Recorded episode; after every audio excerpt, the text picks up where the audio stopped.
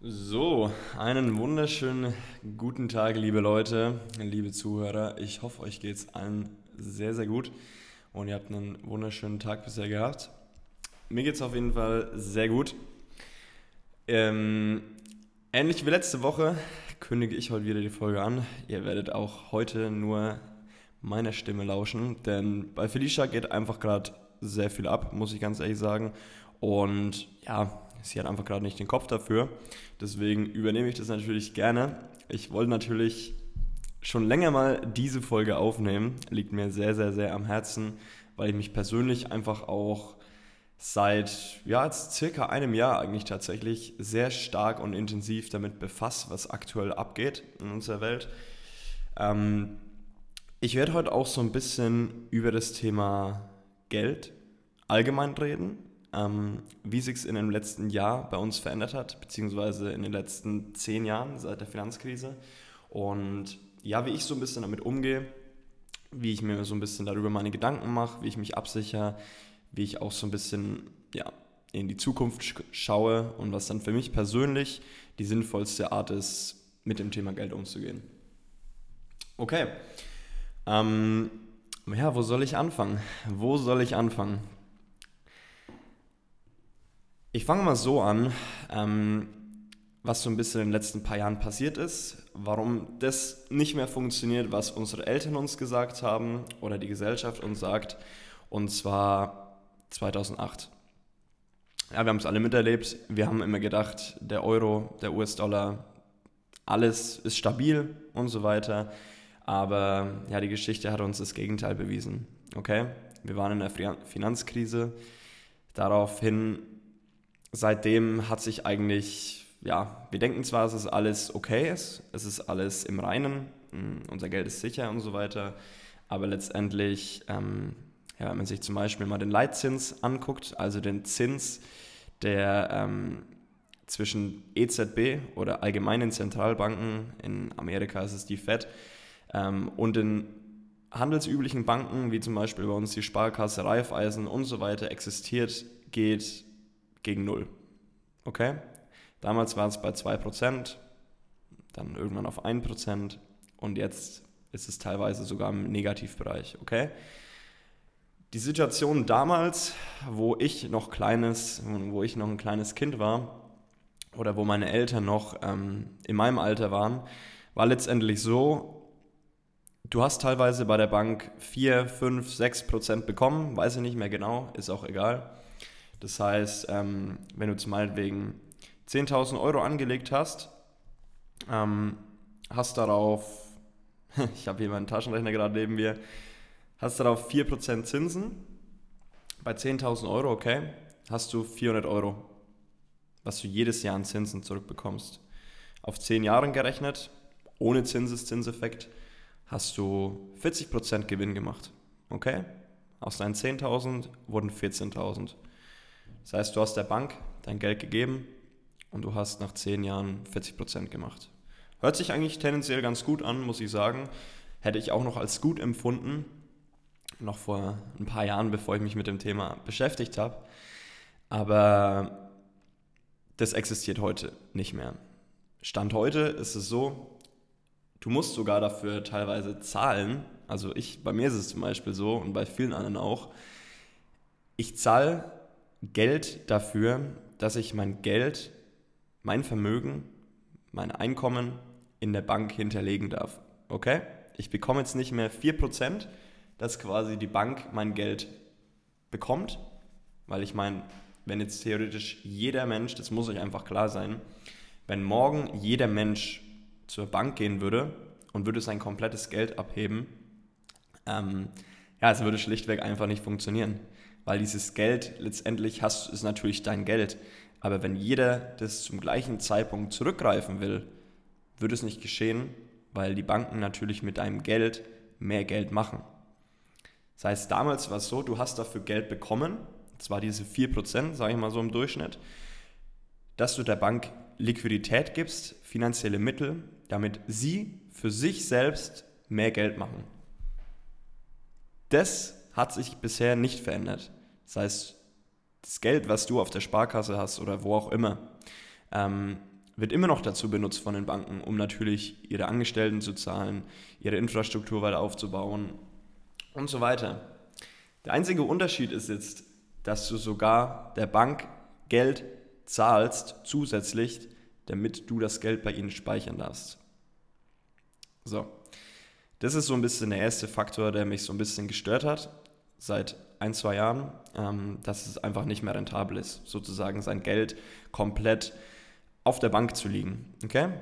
Natürlich können wir jetzt hergehen und sagen, ja, Sparbuch, Bausparer und so weiter. Aber ich glaube, mit dem Thema brauche ich gar nicht mehr anzufangen, weil es heutzutage wesentlich, wesentlich bessere Mittel gibt, um sein Geld zu speichern, okay?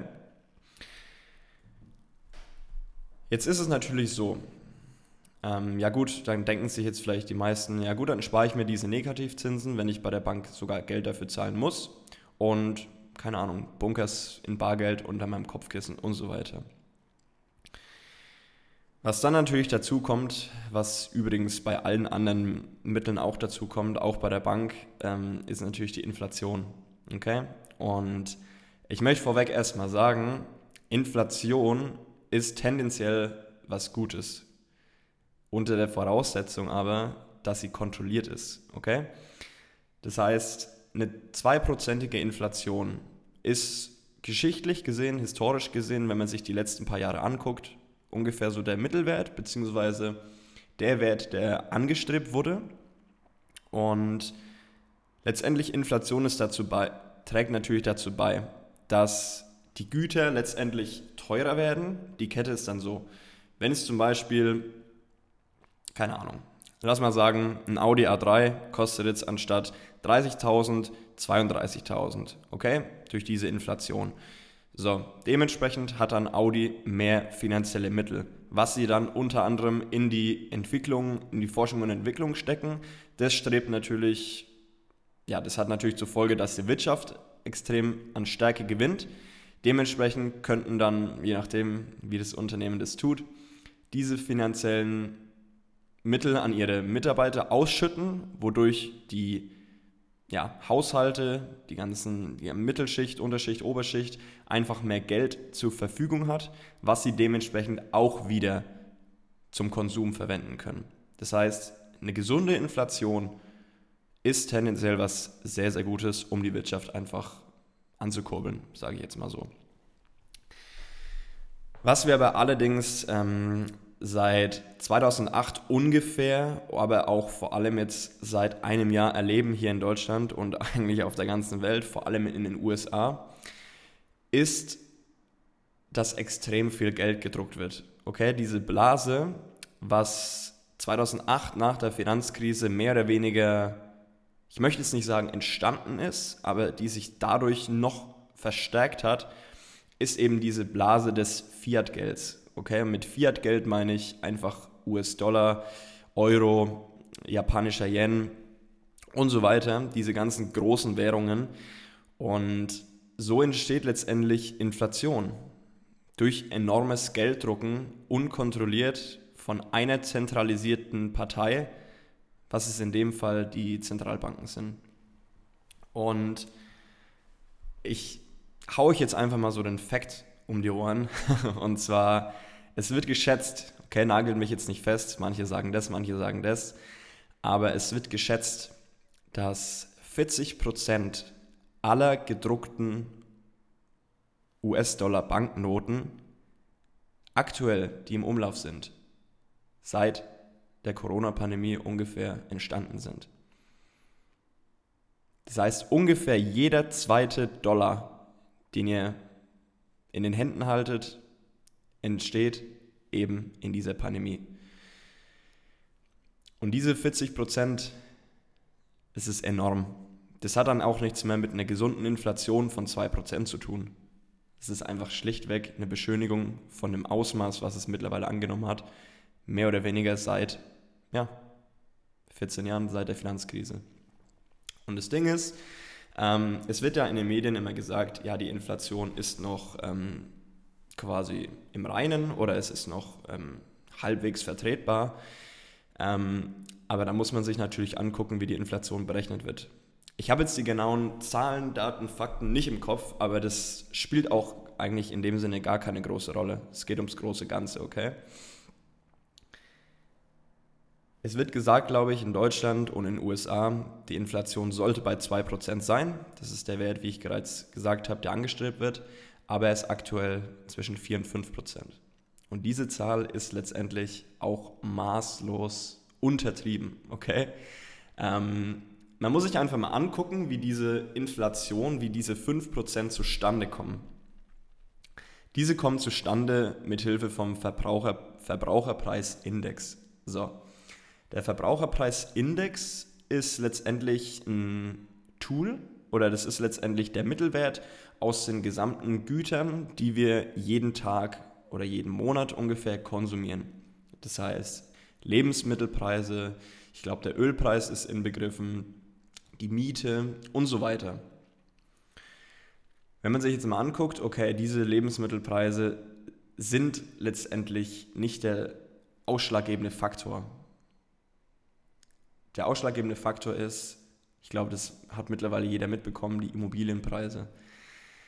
Ich glaube nicht, dass sich die Immobilienpreise seit zehn Jahren jedes Jahr nur um 2% erhöhen.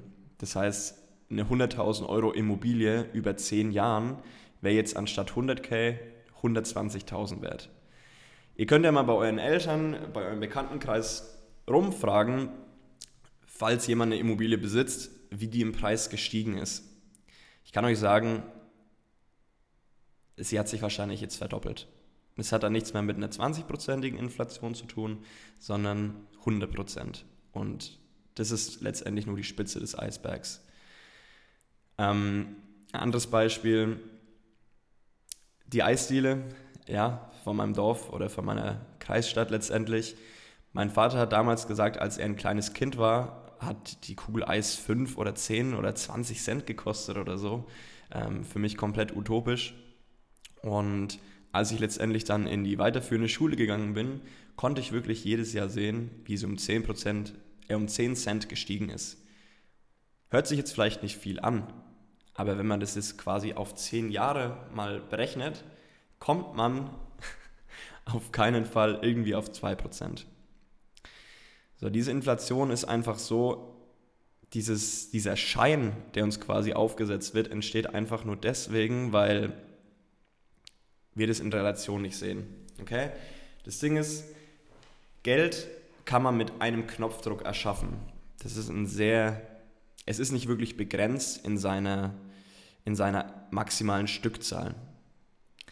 Zum Beispiel Land, Land und Gut ähm, für Immobilien ist irgendwann begrenzt. Es wird immer begehrter, immer mehr Menschen suchen eine Möglichkeit, ihr Geld ein Stück weit, ja, den Wert des Geldes zu sichern in Form von Immobilien, in, in Form von Aktien und so weiter.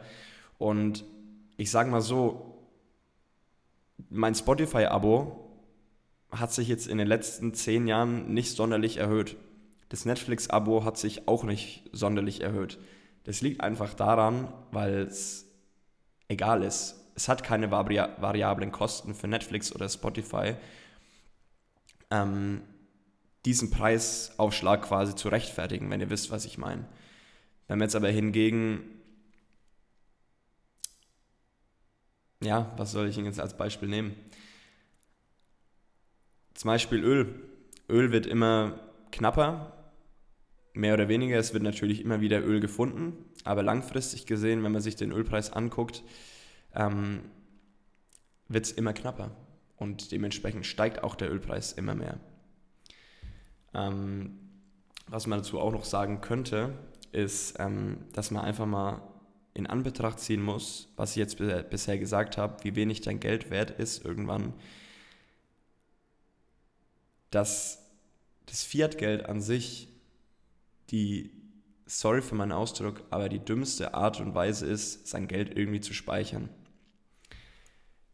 Wenn ihr jetzt 1913, glaube ich, ungefähr, wurde die Fed, die Federal Reserve, nee, ich weiß gar nicht, was die Abkürzung heißt, aber auf jeden Fall die Fed, das ist die ähm, Zentralbank in Amerika, die wurde 1913 ins Leben gerufen. Und damals ist quasi der Richtwert 1 Dollar gewesen, entspricht einem Dollar, logischerweise. Wenn du jetzt einen Dollar hast, natürlich sieht er gleich aus, aber der Wert, was man sich damit kaufen kann, die Kaufkraft, die reale Kaufkraft dieses einen Dollar, beträgt nicht ein Dollar wie vor über 100 Jahren, sondern liegt bei 2 bis 3 Cent. Das ist ein Wertverlust von ca. 99 Prozent, 98 Prozent, 97 Prozent, ist ja auch letztendlich egal. Es geht ums große Ganze. Es geht darum, dass wenn du jetzt ungefähr in meinem Alter bist, okay, in den 20ern, in den 30ern, spielt eigentlich komplett gar keine Rolle. Und du willst für deine Enkelkinder, für deine Urenkelkinder 100.000 Euro hinterlegen. Du tust jetzt 100.000 Euro in Bankschließfach für in 100 Jahren und niemand fasst es an.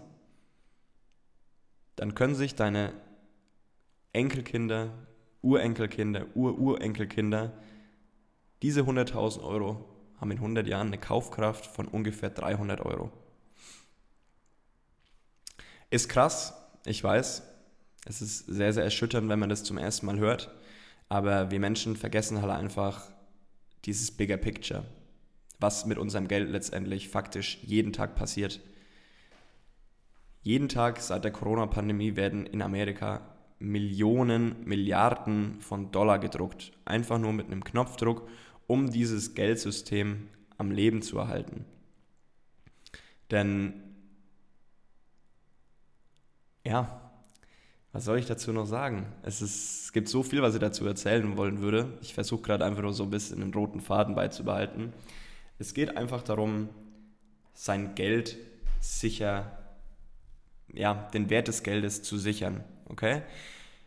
Es geht darum, diese ganzen Aspekte in Betracht zu ziehen, denn dann ist die Inflation auch nicht mehr bei 2 oder 4 oder 5 Prozent, sondern die Realinflation liegt wahrscheinlich bei 20 Prozent. Und wenn man sich einfach mal vor Augen führt, dass, wenn wir bei dem Thema ja, Verfügbarkeit sind, was ist, die, was ist das begrenzte Gut, was wir Menschen in unserem Leben eigentlich haben? Es gibt zwei. Das ist einmal die Lebenszeit, die ist natürlich begrenzt und es ist wahrscheinlich das Kostbarste für die meisten Menschen.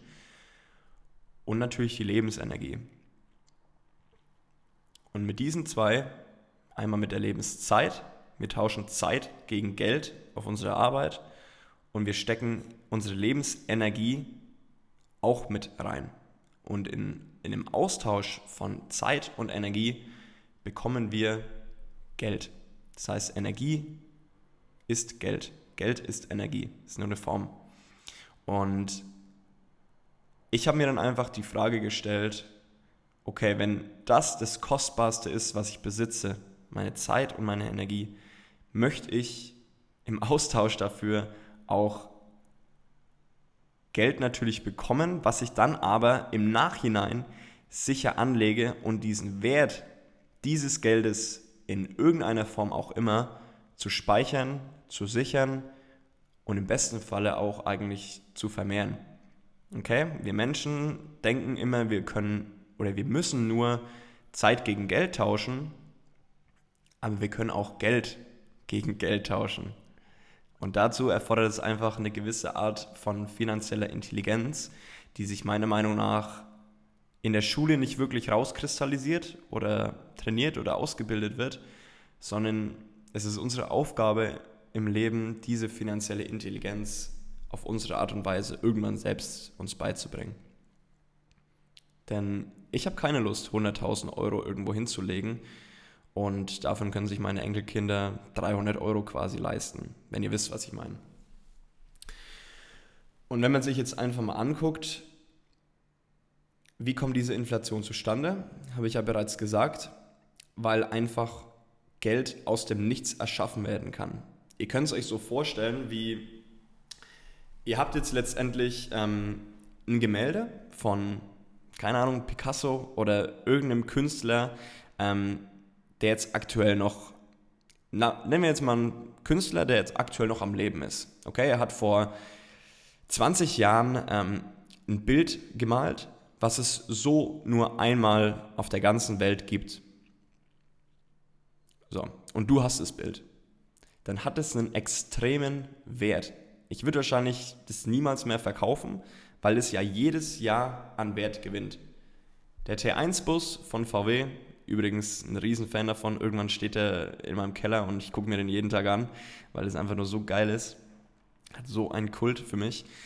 Ähm, dieser T1 wird nicht mehr produziert und dementsprechend gewinnt er auch jedes Jahr an Wert, wenn man ihn richtig pflegt und er einen gewissen ja, Standard besitzt.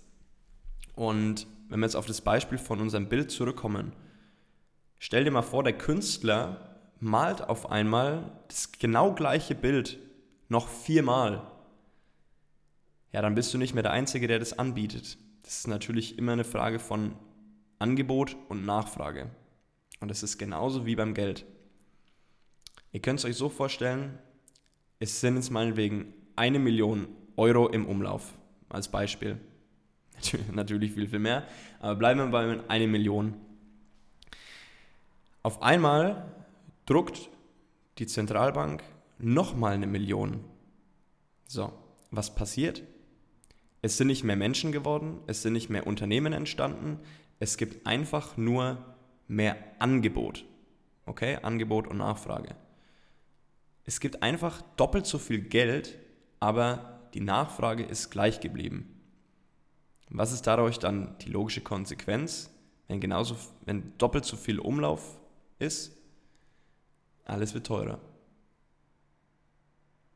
Und das ist aktuell das Problem in unserer Welt. Und wir haben die Aufgabe, uns davor zu schützen.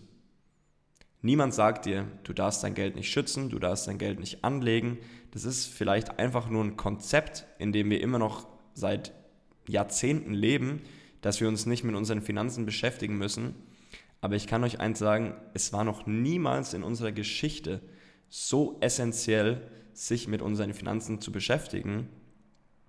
Ihr könnt es glauben oder nicht, aber ich bin der Meinung, dass wir in diesem Jahr, spätestens im nächsten Jahr, noch die größte Revolution in unserem Geldsystem mitbekommen werden, die es so letztendlich noch nie gab. Es war noch nie so viel Geld im Umlauf. Es war noch nie so unsicher. Und die Menschen suchen in Krisenzeiten, in denen wir aktuell leben, immer neue Lösungen. Wenn sich eine Tür verschließt, öffnet sich auch irgendwo eine andere. Und wir sind aktuell in der Phase der Veränderung. Und worauf ich jetzt hinauskommen will, ist einfach das Thema Krypto. Weil es ist in meinen Augen, nach meinen Recherchen,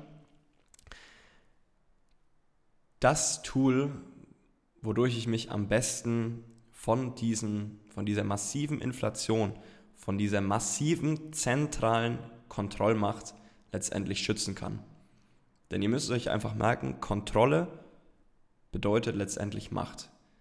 Wenn eine Partei in dieser Welt die Kontrolle hat, das gesamte Vermögen, das, die gesamte Kaufkraft von allen Menschen auf der Welt zu beeinflussen, dann hat diese Instanz eine riesen, riesen, riesen Macht.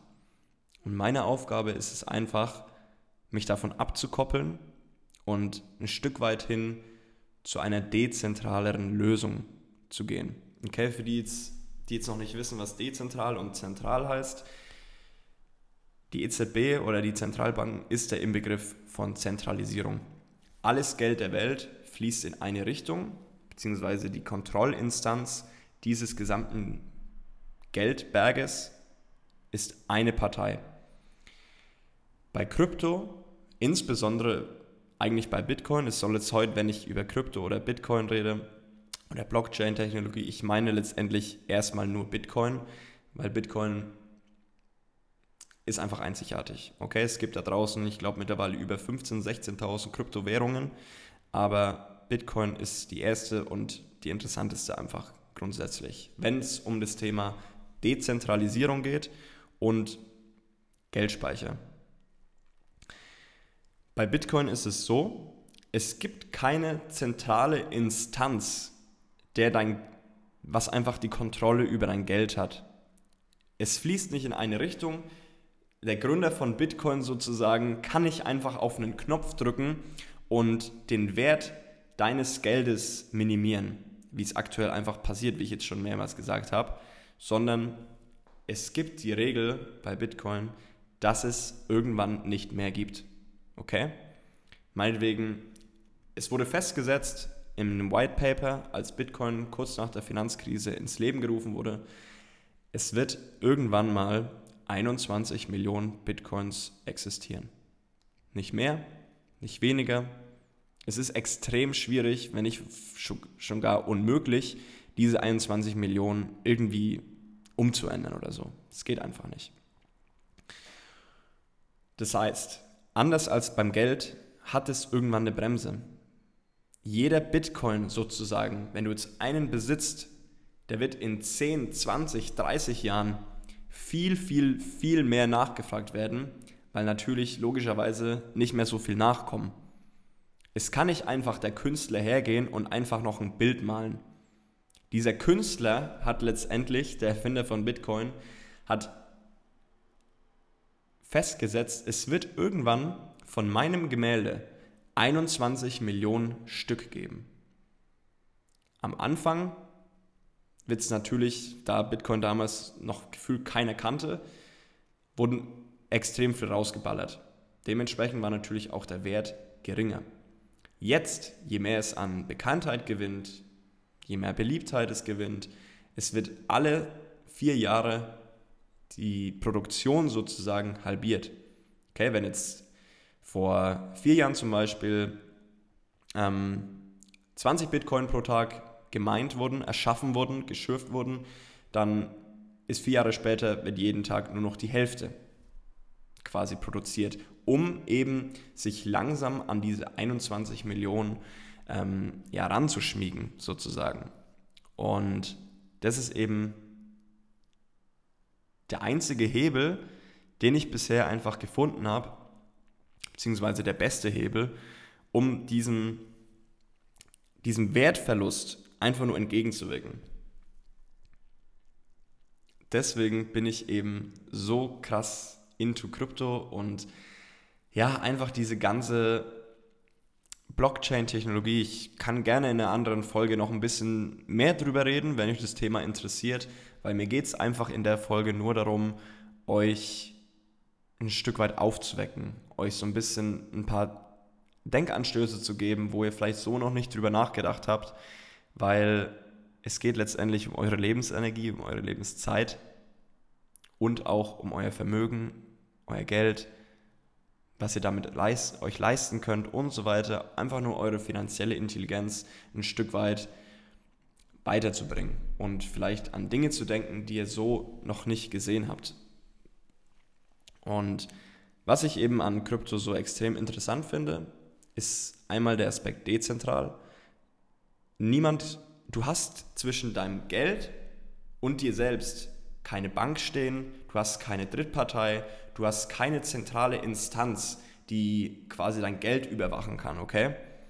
Aktuell ist es so, in Kanada zum Beispiel, um euch das einfach mal so vor Augen zu führen, was der Worst-Case-Szenario von einem zentralen Machtgeber ist sozusagen. Okay, in Kanada war es so, dass extreme Aufstände gab. Ähm, ich möchte es gar nicht tief reingehen und so weiter, aber es gab letztendlich einfach Menschen, die sich erhoben haben, die auf die Straße gegangen sind, die protestiert haben. Und diese Menschen wurde einfach der Zugang zu ihrem Bankkonto nicht mehr gewährt, weil sie von, ja, laut der Regierung, laut den Banken und so weiter einfach eine Meinung vertreten, die in ihren Augen schlichtweg nicht akzeptabel ist. Und dementsprechend wurde gesagt, okay, wenn ihr weiter protestiert, wenn ihr weiter ähm, nicht zur Arbeit geht und sonst was, habt ihr keinen Zugriff mehr auf euer Konto. So, es geht einfach, weil es eben zentralisiert ist. Alle Konten sind hinterlegt bei einer Partei, bei einer Instanz und diese hat einfach sich rausgenommen, die Konten, das Geld, das Vermögen, was sie sich aufgebaut haben, wofür sie hart gearbeitet haben, einfach zu streichen.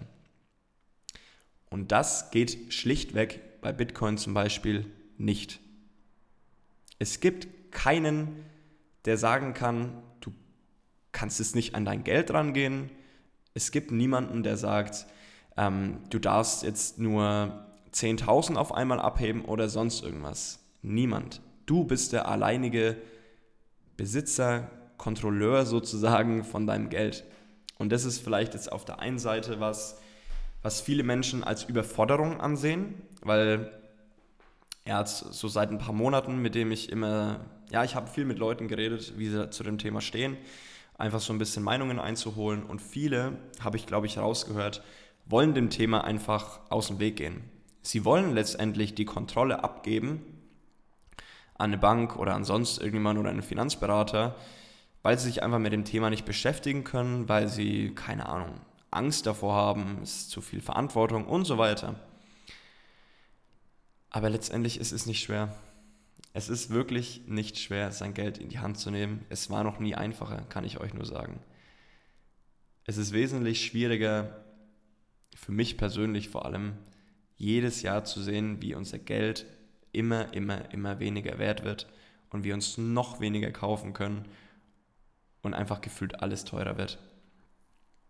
Deswegen bin ich einfach so ein Freund von Kryptowährungen. Ich möchte jetzt nicht sagen, dass Krypto, vor allem auch Bitcoin, nur Vorteile mit sich bringt. Ähm, ich glaube aber einfach, wenn ich langfristig jetzt gesehen eine Lösung ziehen will, was jetzt vielleicht in den nächsten paar Jahren sich verändern wird, ist Krypto letztendlich mein Way to go, bin ich ganz ehrlich. Wie schon gesagt, wenn ihr wollt, dass ich da ein bisschen tiefer eingehe in das Thema Krypto, ich bin mir sicher, jeder hat es von euch gehört, aber viele haben halt einfach so das Konzept dahinter noch nicht so ganz verstanden. Und ja, ich weiß es gar nicht, ähm, ob ich noch irgendwas erzählen will. Vielleicht einfach nur zum Schluss nochmal ins Geschichtliche einzugehen, okay? Weil es ist nicht das erste Mal, wo wir irgendwas digitalisieren wollen. Es ist jetzt ungefähr so, vielleicht kannst du es so vergleichen, wenn du jetzt diese Folge hörst, kannst du dir so vorstellen. Stell dir mal vor, du hast 1996 oder 1994, ich habe jetzt die genaue Zahl nicht mehr im Kopf. Du hast einen besten Freund und der lebt in Amerika. Du bist in Deutschland und ihr schickt euch jede Woche einen Brief hin und her. Du schreibst an einem Sonntag den Brief, dann kommt er im Laufe der Woche in Amerika an, dann musst du wieder eine Woche warten, bis du eine Antwort bekommst, dann liest du den Brief und schreibst wieder eine Antwort und ihr tauscht vielleicht innerhalb von einem Monat drei bis fünf Nachrichten aus. Okay? Wie würde es dir gehen, wenn ich zu dir kommen würde und würde sagen, du, ähm, ich habe hier einen Weg gefunden, du musst nicht mehr eine Woche auf eine Antwort von deinem Kollegen warten. Ähm, wenn du gerade was von ihm brauchst, kurzfristig oder so, du musst ihm was extrem Wichtiges fragen, dann brauchst du letztendlich nur einen Computer und Internet und dann kannst du mit ihm E-Mails hin und her schreiben. Du würdest mich wahrscheinlich angucken und dir so denken, ach, was ist es? Ich kenne mich damit noch nicht aus ähm, das macht doch keiner, ja, das ist ja so umständlich, das ist ja so teuer, mir einen Computer zu kaufen und Internet und da muss ich mich ja erstmal auch reinfuchsen und so weiter. Nee, ich zahle lieber meine Briefmarke für, keine Ahnung, damals wahrscheinlich 20, 30, 40 Cent und ähm, schicke einen Brief. Das ist für mich einfach bequemer. So. Letztendlich ist die einzige Konstante in unserem Universum Veränderung, Wandel. Und Früher oder später kommst du nicht drum herum, wie wir jetzt heute mitbekommen, 20, 30 Jahre später, dass jeder E-Mails benutzt und fast keiner schreibt mehr Briefe.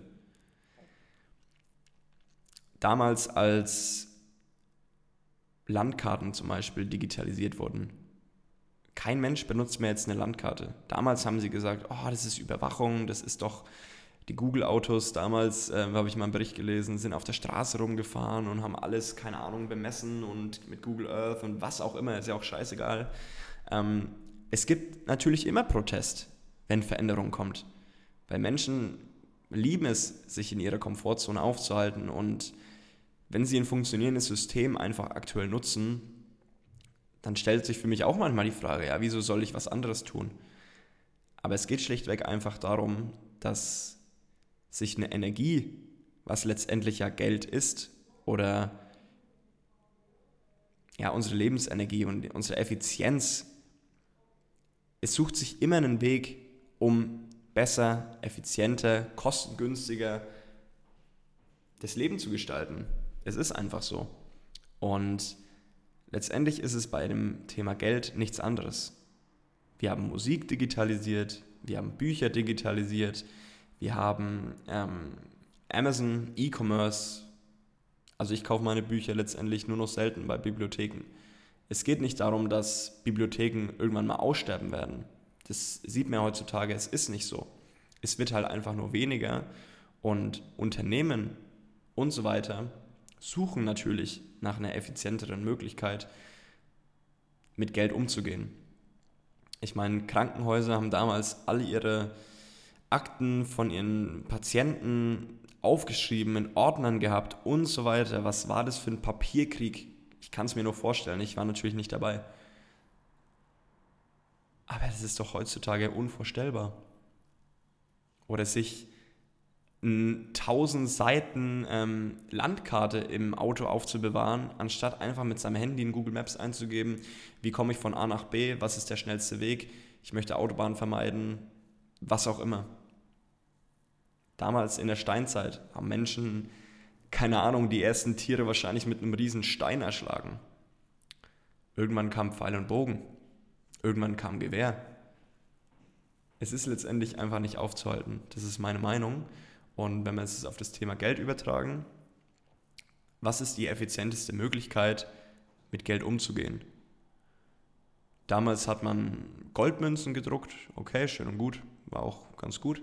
Irgendwann gab es Scheine, es war leichter, es gab einfach mehr Möglichkeiten, den Wert, den verschiedenen Wert, 1 Euro Münze, 2 Euro Münze, 20 Cent, ähm, ja, zu spiegeln.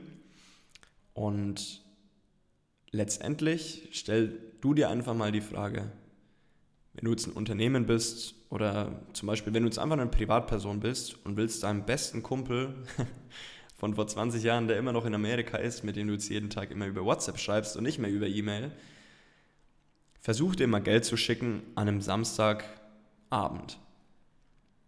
Ich kann dir sagen, das Geld wird nicht vor Montag ankommen, weil einfach letztendlich Montag um 9 Uhr wird der Verkehr wieder geöffnet und am Freitag 16 Uhr wird es wieder geschlossen. Das heißt, du hast aktuell im 21. Jahrhundert, wo so vieles möglich ist, wo du WhatsApp-Nachrichten um die ganze Welt schicken kannst innerhalb von Sekunden, Millisekunden, ist es nicht möglich, Geld von A nach B zu transportieren innerhalb von einem Tag. Und es ist schon sehr viel Zeit. Und es gibt heutzutage einfach Mittel und Wege, zum Beispiel über Bitcoin, dass du Geld hin und her schicken kannst, unabhängig von dem heutigen Tag. Bitcoin ist 365 Tage im Jahr geöffnet. Es gibt keine Öffnungszeiten, es gibt keine Banker oder Mitarbeiter oder Angestellte, die das überwachen müssen oder regeln müssen oder das am Laufen halten. Es ist ein System über die Blockchain-Technologie, das einfach von selbst letztendlich läuft. Aber ich merke schon, ich gehe wieder zu tief rein. Da können wir, darüber können wir gerne ein bisschen ausführlicher noch quatschen, ähm, wenn euch das Thema interessiert. Aber es geht letztendlich erstmal um den Hintergedanken dahinter. Deswegen habe ich jetzt auch die Folge ein bisschen ausführlich erklärt, damit ihr auch wirklich versteht, warum ich so denke, was für euch vielleicht auch die beste Möglichkeit ist. Vielleicht habe ich bei euch jetzt auch ein paar Denkanstöße losgelöst. Und es geht einfach darum, vor allem bei diesem Thema, weil es in den nächsten Jahren so präsent ist wie noch nie, einfach für neue Möglichkeiten offen zu sein. Das ist, glaube ich, das Aller, Allerwichtigste. Und keine Angst vor Veränderung zu haben. Okay? Es wird sich jedes Jahr irgendwas ändern. Es wird nie aufhören. Irgendwann ist Bitcoin wahrscheinlich auch komplett veraltet und es gibt eine viel effizientere Art und Weise. Damals haben wir gedacht, es waren Weltwunder, als wir ähm, ein Auto rausgebracht haben, was, keine Ahnung, das 20 km/h schnell fahren kann. Heutzutage ist es ein Witz, okay? Wir fliegen um die Welt. Innerhalb von 24 Stunden kannst du die halbe Welt umreisen. Deswegen, wir müssen einfach ein bisschen langfristiger, glaube ich, denken. Und bei dem Thema, was so aktuell ist wie noch nie, einfach mitgehen, sich nicht vor anderen Sachen zu verschließen, sich auch mehrere Informationsquellen einzuholen, weil ich kann euch sagen, wenn ihr jetzt ähm, in den Mainstream-Medien gucken werdet, wie sie über Thema Krypto reden werden, dann werdet ihr genau das Gegenteil finden, was ich heute gesagt habe. Deswegen informiert euch selber, bildet euch eure Meinung. Äh, mein Appell ist einfach nur, setzt euch bitte mit dem Thema auseinander. Mir geht es einfach nur darum, damit ihr euer Geld sichert, damit euer Geld nicht weniger wird. Oder was würdet ihr sagen, wenn ihr jetzt zum Beispiel sagt, ja, du hast jetzt eine 40-Stunden-Woche, ähm, ungefähr 30, 33 Prozent davon sind Steuern, die andere Hälfte ist für dich, aber ich nehme dir in 10 Jahren nochmal die Hälfte weg, wegen der Inflation. Würdest du da dein Geld unterm Kopfkissen liegen lassen oder würdest du vielleicht versuchen, es zu vermehren, damit du dann die Hälfte ganz einfach abgeben kannst, weil du schon das Fünffache daraus gemacht hast, zum Beispiel. Das ist einfach so ein bisschen die Denkstruktur, die ihr braucht, wenn ihr an das Thema rangeht. Und ihr auch mal vor Augen führt, was in den letzten 10, 20, 30, 40 Jahren passiert ist. So, ich bin jetzt, glaube ich, ungefähr am Ende. Ich habe mich auch schon mehrmals wiederholt, habe ich äh, mitbekommen. Es gibt jetzt, glaube ich, einfach auch nichts mehr zu sagen, wenn es um das Thema geht. Ich glaube, ich habe das Wichtigste angesprochen. Ähm, könnt mir auch gerne mal eure Meinung dahinter lassen wie ihr zu dem Thema steht, inwieweit ihr euch mit dem Thema auch schon mal selbst beschäftigt habt oder wie ihr einfach mit dem Thema umgeht. Okay, ihr müsst ja nicht gleich in Krypto gehen, das ist wahrscheinlich noch, noch aktuell das riskanteste. ETFs natürlich, ist auch eine gute Möglichkeit, gar keine Frage. Aber ich bin einfach ein Mensch, ich liebe Technologie, ich liebe Veränderung. Ich denke sehr, sehr langfristig. Und von langfristig gesehen ist in meinen Augen einfach Krypto so der Big Player aktuell wenn wir bei dem Thema ETFs und Aktien sind, nenn mir ein Unternehmen, was du, was schon vor 100 Jahren existiert hat. Nicht mehr so viel, die jetzt aktuell wahrscheinlich da sind, die Big Player. Deswegen, wenn wir bei dem Thema sind, wie speicherst du am besten 100.000 Euro für deine Nachfahren in 100 Jahren, ist vielleicht das Thema Aktien, ETFs nicht immer das 100% sicherste, weil du kannst nicht sagen, ob ein Unternehmen morgen noch existiert. So, ich komme jetzt langsam mal zum Ende, wie ich gesagt habe. Ich wünsche euch noch eine wunderschöne Woche. Ich hoffe, euch hat die Folge gefallen. Und ja, wir sehen uns nächste Woche. Mal gucken, ob ihr uns dann wieder zu zweit hört oder vielleicht auch nochmal eine Folge mit einer anderen Person. Mal gucken, lasst euch überraschen. Ich wünsche euch eine wunderschöne Woche, viel Erfolg und bis nächste Woche.